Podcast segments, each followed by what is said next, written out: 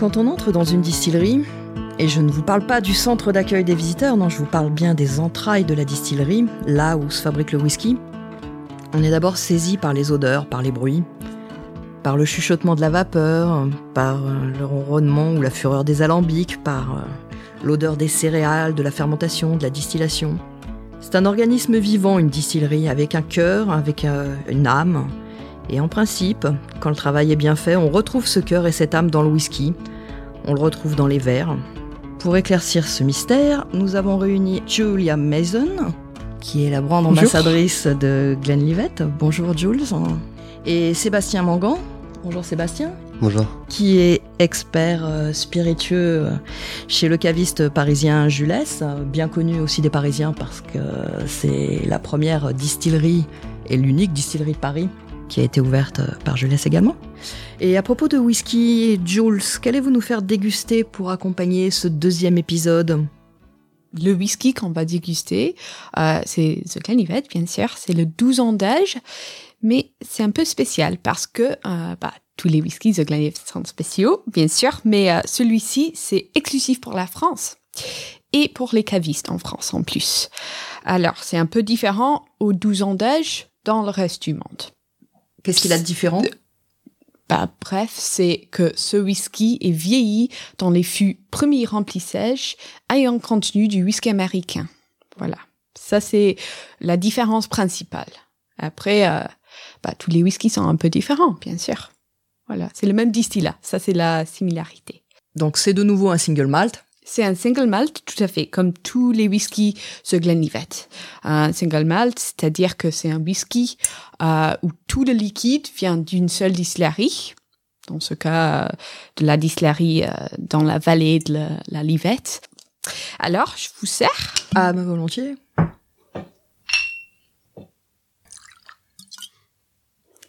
Merci. Deuxième.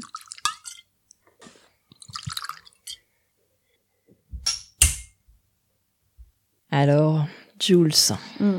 racontez-nous ce 12 ans Furtzfield. Ok, bah, au prime d'abord, bien sûr, c'est un whisky vieilli dans les fûts, ayant contenu du whisky américain. On voit ça quand on voit euh, la robe, le couleur du whisky. Il a une robe pas très éloignée du, du précédent, hein, pas du Runner. exactement. Euh, c'est doré, c'est pas super ambré foncé, c'est assez clair, euh, plutôt doré. Après ça, sur, sur l'année, on est sur un whisky très très gourmand. Euh, bien sûr, il y a énormément d'arômes qui viennent des fûts ayant contenu un whisky américain. C'est très classique en tant que ses saveurs. Caramel, vanille, miel. Le fruit également, là? Tout à fait. À la base, c'est le même distillat que Finder's Reserve, que toute la gamme.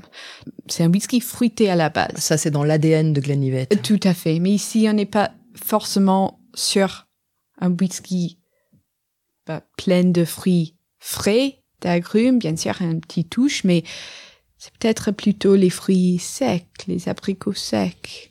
Tout à fait. On sent déjà au nez euh, qu'il y a une suite logique vis-à-vis du Founders, mais qu'il y a une évolution quand même. Sûrement dû au temps de, de, le temps de vieillissement dont on parlera dans l'épisode 3. Tout à fait, parce que Founders, par exemple, il y a un vrai, vrai mélange de fûts là. C'est vrai que c'est une proportion plus importante fûts ex-whisky américain aussi, mais il y aura des fûts là, deuxième remplissage, même peut-être troisième remplissage. Ici, on est sur un seul, qu'un seul type de fût, premier remplissage, ex-whisky américain. Et puis c'est un whisky qui a 12 ans. Cette fois, on connaît son âge. Bien, bien sûr, exactement. L'âge minimum de tout le liquide, c'est 12 euh, ans. Voilà. Donc ça a eu le temps de, de vraiment prendre les saveurs du fût et euh, de transformer, transformer dans le fût. On goûte. Hmm. Alors, qu'est-ce que vous sentez là dans le verre? Là encore, on retrouve euh, la suite logique du Founders. On a quelque chose qui amène un peu le fruit, mais c'est plus accentué après, c'est vrai, sur, sur ces notes, euh, je dirais un, un, peu plus de fruits confits. C'est vrai qu'on retrouve euh, quelque chose, on, sent déjà qu'il y a un peu plus peu plus d'âge et que ça a évolué un tout petit peu moins vers la fraîcheur, mais plus vers la maturation. De toute façon, après, c'est vrai qu'en dégustation, c'est important de le rappeler euh, aux auditeurs, c'est que le, il n'y a pas de bonne ou de mauvaise euh, réponse finalement. Pas du tout. On a Mm. tous notre empreinte, euh, notre mémoire sensorielle, et chaque euh, note de dégustation va nous rappeler quelque chose euh, éventuellement différent. Oui, c'est ça, c'est subjectif Tout à à fait. la base. Mm. De toute façon, les goûts euh, sont, sont assez subjectifs et un même produit peut appeler des choses différentes chez, chez deux personnes. Donc, euh, ne vous inquiétez pas, il n'y a pas de bonne ou de mauvaise réponse. On pourrait être trois, on est trois d'ailleurs, à déguster, à déguster le même whisky et avoir des notes de dégustation euh, différentes. Différentes. Et c'est pas un problème euh, du tout. hein. Pas du tout. Il n'y a pas, pas des mauvaises réponses. Alors ces arômes, excepté évidemment les arômes qui dérivent directement des matières premières, c'est-à-dire de la céréale, euh, de l'orge ou des levures, et des arômes qui ensuite seront apportés ultérieurement par le vieillissement, les molécules aromatiques, elles se créent lors de la fabrication du whisky. Et là, puisque nous sommes entrés dans la distillerie, on va en profiter pour évoquer la fabrication à proprement dite. On commence par le concassage de l'orge. Donc on a notre malt, notre orge maltée, et on la passe maintenant dans un broyeur, dans un moulin, et on va la réduire euh, dans une mouture plus ou moins fine qu'on va appeler le, le grist. Grist, c'est ça. Et la concasser pourquoi en fait? Ben, Pour tout bêtement pouvoir extraire plus facilement le, le sucre, puisqu'on rappelle, hein, c'est le sucre qui nous intéresse dans, dans l'orge Et qui intéresse surtout la levure. et qui intéresse surtout la levure. Donc pour extraire ce sucre, on va d'abord brasser le grist dans un mash tun. Le mash tun, qui est la cuve de brassage, c'est en général l'équipement le plus encombrant dans une distillerie. Mhm, il, y a, il y en a qu'une dans la distillerie. Ouais. Les grandes. On dirait une énorme soucoupe volante. Tout à Euh, fait. C'est quelque chose d'assez impressionnant, un mash tun. Ouais. une soucoupe volante qui s'est posée au milieu de la distillerie. Donc c'est l'équipement le plus encombrant, c'était également le plus coûteux à l'achat, faut quand même le dire. Bon, c'est quand même des équipements qui, euh, qui, qui, qui durent longtemps, heureusement. Mm. Et quand le grist est pompé vers ce mash tun, on y ajoute ensuite de l'eau chaude. Oui.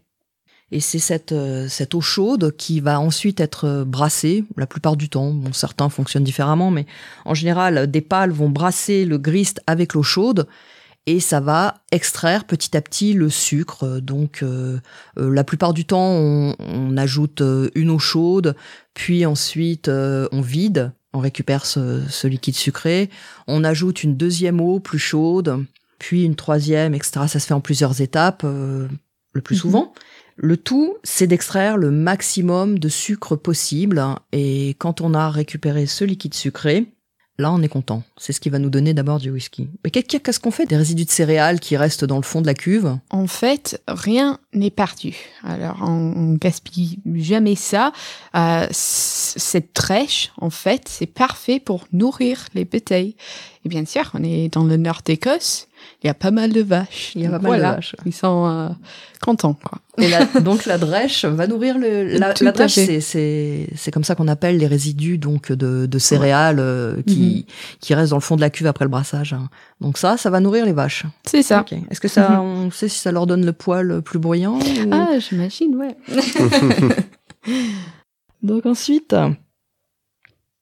ah, le petit whisky a évolué là déjà un peu. hein. Mhm. Il est complètement en train de, en train de se- un peu de s'ouvrir, de se densifier là. On a euh, quand même ce côté frité qui reste, mais bon, c'est pas Ouais. que ça là, c'est ouais, tout à fait. caramel, vanille. Donc Mhm. on a maintenant donc du jus sucré et avec ce jus sucré, on va pouvoir passer à l'étape euh, de fermentation puisque c'est là donc pendant la fermentation que vont se créer les arômes grâce à l'action des levures. Tout à fait. Ces petites levures, ces petits euh, champignons très gourmands qui viennent, euh, comme on le disait dans l'épisode 1, manger, euh, manger le sucre qui est apparu après la germination. Ce sucre, en fait, c'est leur gourmandise. hein, c'est- et en mangeant ce sucre, elles vont donc l'en- l'enlever finalement de la matière et recracher de l'alcool. Elles vont recracher de l'alcool et du gaz carbonique d'ailleurs. Ça, on- ça nous intéresse un peu moins, mais c'est aussi pour ça qu'il fait souvent euh, assez chaud à côté des à côté des, des cuves. Et puis, euh, faut imaginer quand vous êtes à peu près euh, auprès des cuves de fermentation, vous imaginez des des d'énormes cuves, alors en acier ou en bois selon les distilleries. À Glenlivet, euh, Jules, les cuves Euh, En bois. en bois. Oui, en oui, bois. oui, en bois. Ouais, ça, c'est vraiment un choix de chaque distillerie. Hmm. Et euh, dans ces cuves, imaginez quand on quand on jette la levure euh, dans le mou, dans le jus sucré, imaginez d'un seul coup que petit à petit, c'est voilà, c'est pas immédiat, mais petit à petit les bulles vont commencer à à se créer au fur et à mesure que les, les levures boulottent le sucre et le transforment en alcool. Euh, donc les bulles vont commencer à apparaître, puis d'un seul coup ça va être une frénésie, ça va mousser, ça va gargouiller dans tous les sens. euh, c'est ça peut être assez impressionnant. C'est très vivant, en tout cas. Ouais, Oui, c'est très- c'est absolument, c'est très vivant. Moi, j'ai déjà vu des cuves de fermentation où d'un seul coup, on voyait euh, une partie euh, d'écume blanche euh, qui explosait euh, sur le sol. Bon, alors ensuite, les bulles se calment, et quand les bulles se calment et que le liquide redevient tranquille, hein, c'est signe que les levures ont épuisé tout le sucre et l'ont transformé en alcool. Donc là, on a un liquide qui ressemble un peu à une bière euh, de, de céréales très C'est une douce. sorte de bière. Ouais. Oui, c'est ça. Qui fait quoi euh, 8, 9, al- 8 ou 9 degrés Ouais, à peu près ça, euh, ouais. Normalement, 8. Combien de temps à peu près pour épuisement le, la- le, le processus de fermentation? Chez The Glenlivet, c'est normalement euh, 56 56 euh, heures. heures, oui. Là, ce qu'on recherche, c'est vraiment un, un goût. Ensuite, on va aller chercher un goût de whisky euh, de poids moyen, très équilibré euh, sur euh, sur le fruit effectivement. Et la, la durée de fermentation va euh, pour beaucoup euh, décider du type de whisky qu'on fabrique euh, derrière. Oui, c'est c'est là où on crée ou des bah, plutôt les, les saveurs fruitées, par exemple. Le style, le oui, style le whisky. style, mais après, c'est aussi, bien sûr, lors de la distillation où on essaye de garder ces saveurs ou de faire un autre type de whisky. C'est vraiment, euh, oui. Mais c'est là où on crée ces saveurs euh, fruitées à la base. Alors, cette bière, le brassin, dès qu'on appelle ça un brassin, on l'emmène ensuite dans les alambics. Et là, on, là, on arrive quand même dans la partie la plus spectaculaire d'une distillerie, quoi. La salle des alambics, c'est quand même toujours un moment euh, de la visite qui, euh, qui coupe le souffle, non Ouais, tout à fait. C'est euh, c'est c'est ces monstres imposants de cuivre qui euh, qui sont en en effervescence pour distiller. C'est quelque chose toujours de très impressionnant à la première euh, à la première visite. Puis c'est bon, c'est vrai que c'est magnifique, quoi, ces monstres de cuir. Enfin, c'est c'est Oui, oui. spectaculaire. Et en fait, surtout chez The Glenlivet, parce que nos alambics sont énormes, euh, très très longues, et c'est ça ce qui nous permet euh, de faire ce qui est une distillation assez lente, très très maîtrisée par le maître distillateur. Les alambics av- avec les très très longues cols de cygne nous donnent une distillation lente. c'est vrai que le, le, le choix de la forme et de la taille des alambics, c'est absolument pas anodin. C'est crucial. C'est vraiment crucial. déterminant dans le important. style de whisky qu'on va, Tout à va fait. produire après. Même s'il y a une bosse dans le métal, là, ça va changer le whisky. Voilà. Ce qui est essentiel, c'est de toujours garder la forme de l'alambic. Là, ils ont quelle forme? Une forme plutôt en poire, en oignon Bah, en- je dirais plutôt poire, euh, poire longue. Non, voilà. poire. ouais, poire, ouais. C'est vrai que les alambics, tout comme les verres, finalement, ont un, ont un Mm. effet sur, euh, sur les molécules. Finalement, la forme va conduire finalement comme un cheminement pour les molécules et tout ce qui va être aromatique euh, et va retenir certaines choses en fonction de sa forme finalement. D'ailleurs, certains alambics euh, possèdent des, des espèces de renflements au niveau de la taille, quoi, des, des, comme des bouées. Et ça, ça produit du reflux. Ça produit tout bêtement davantage de reflux. Donc, plus la- l'alambic est un peu compliqué, plus euh, les vapeurs euh, d'alcool vont suivre un chemin compliqué. Du coup, plus elles vont ramer et plus elles vont se purifier, pour résumer un peu, quoi. Pour euh, donc, euh, donc vraiment rien n'est anodin, quoi. C'est c'est bien ce qu'il faut se dire. La fermentation, c'est quelque chose que l'homme connaît et maîtrise hein, et développe depuis, euh, depuis des, des millénaires. C'est-à-dire qu'on fait du vin et on fabrique de la bière depuis des temps très reculés. En revanche, la distillation, elle, n'apparaît qu'au XIIe siècle en Italie, selon en tout cas l'état actuel de nos connaissances, parce qu'on n'a pas encore euh, exploré hein, tout. Et donc, euh, c'est quand même une science, on va dire, à l'échelle de l'humanité euh, plus récente, la fabrication des spiritueux et pas seulement des whisky. Mais c'est une science qui reste quand même un peu encore mystérieuse.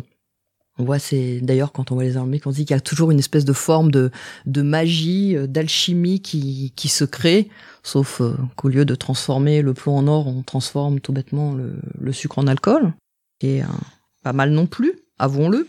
Comment ça marche Précisément, la distillation? Le principe de base, il est plutôt simple. Il s'agit de séparer deux éléments, l'eau et l'alcool. On a notre bière, rappelez-vous, et dans cette bière, il y a donc un peu d'alcool et beaucoup d'eau. Or, il faut savoir que l'eau ne bout pas à la même température que l'alcool. L'eau, elle bout à 100 degrés, ça, en principe, on nous l'apprend à l'école, et l'alcool bout un petit peu plus de 78 degrés, à 78,45 degrés plus précisément. Donc, quand on chauffe notre mélange eau-alcool, notre brassin, au-dessus de 78 degrés mais en dessous de 100 degrés, l'alcool va bouillir et il va s'échapper de l'alambic en montant sous forme de vapeur, tandis qu'une grande partie de l'eau, elle, va rester au fond de l'alambic. Donc les vapeurs d'alcool s'échappent, elles grimpent dans l'alambic, et là il suffit de les condenser, et on récupère une eau de vie un peu plus concentrée, donc on est passé de 8-9 degrés à, à combien de degrés à peu près, Jules? Après la première distillation, c'est normalement à 25 degrés. Oui, voilà, Et à peu près 25 degrés. Mm. Parfois un peu moins, parfois un peu plus. Tout hein. à fait. En général, les scotch sont euh, distillés deux fois. Le degré, légalement, il faut que ça fasse au minimum 40 degrés. 40 degrés. 40% oui, oui. d'alcool, donc euh, 25 là on n'y est pas. Donc on va distiller une seconde fois, Mhm. on répète, hein, même opération. Et cette fois on concentre l'alcool et là ça sort euh, au-delà de 60-70 degrés, en général au-delà de 70 degrés, hein, tranquille. Mhm. Et à ce moment-là, on opère une, euh, une étape supplémentaire, c'est que cette fois-ci, le distillateur va sélectionner les fractions d'alcool qui sortent de l'alambic. Il récupère pas tout cette fois, il va vraiment choisir. Donc il écarte les têtes de distillation, c'est-à-dire ce qui coule en premier de l'alambic.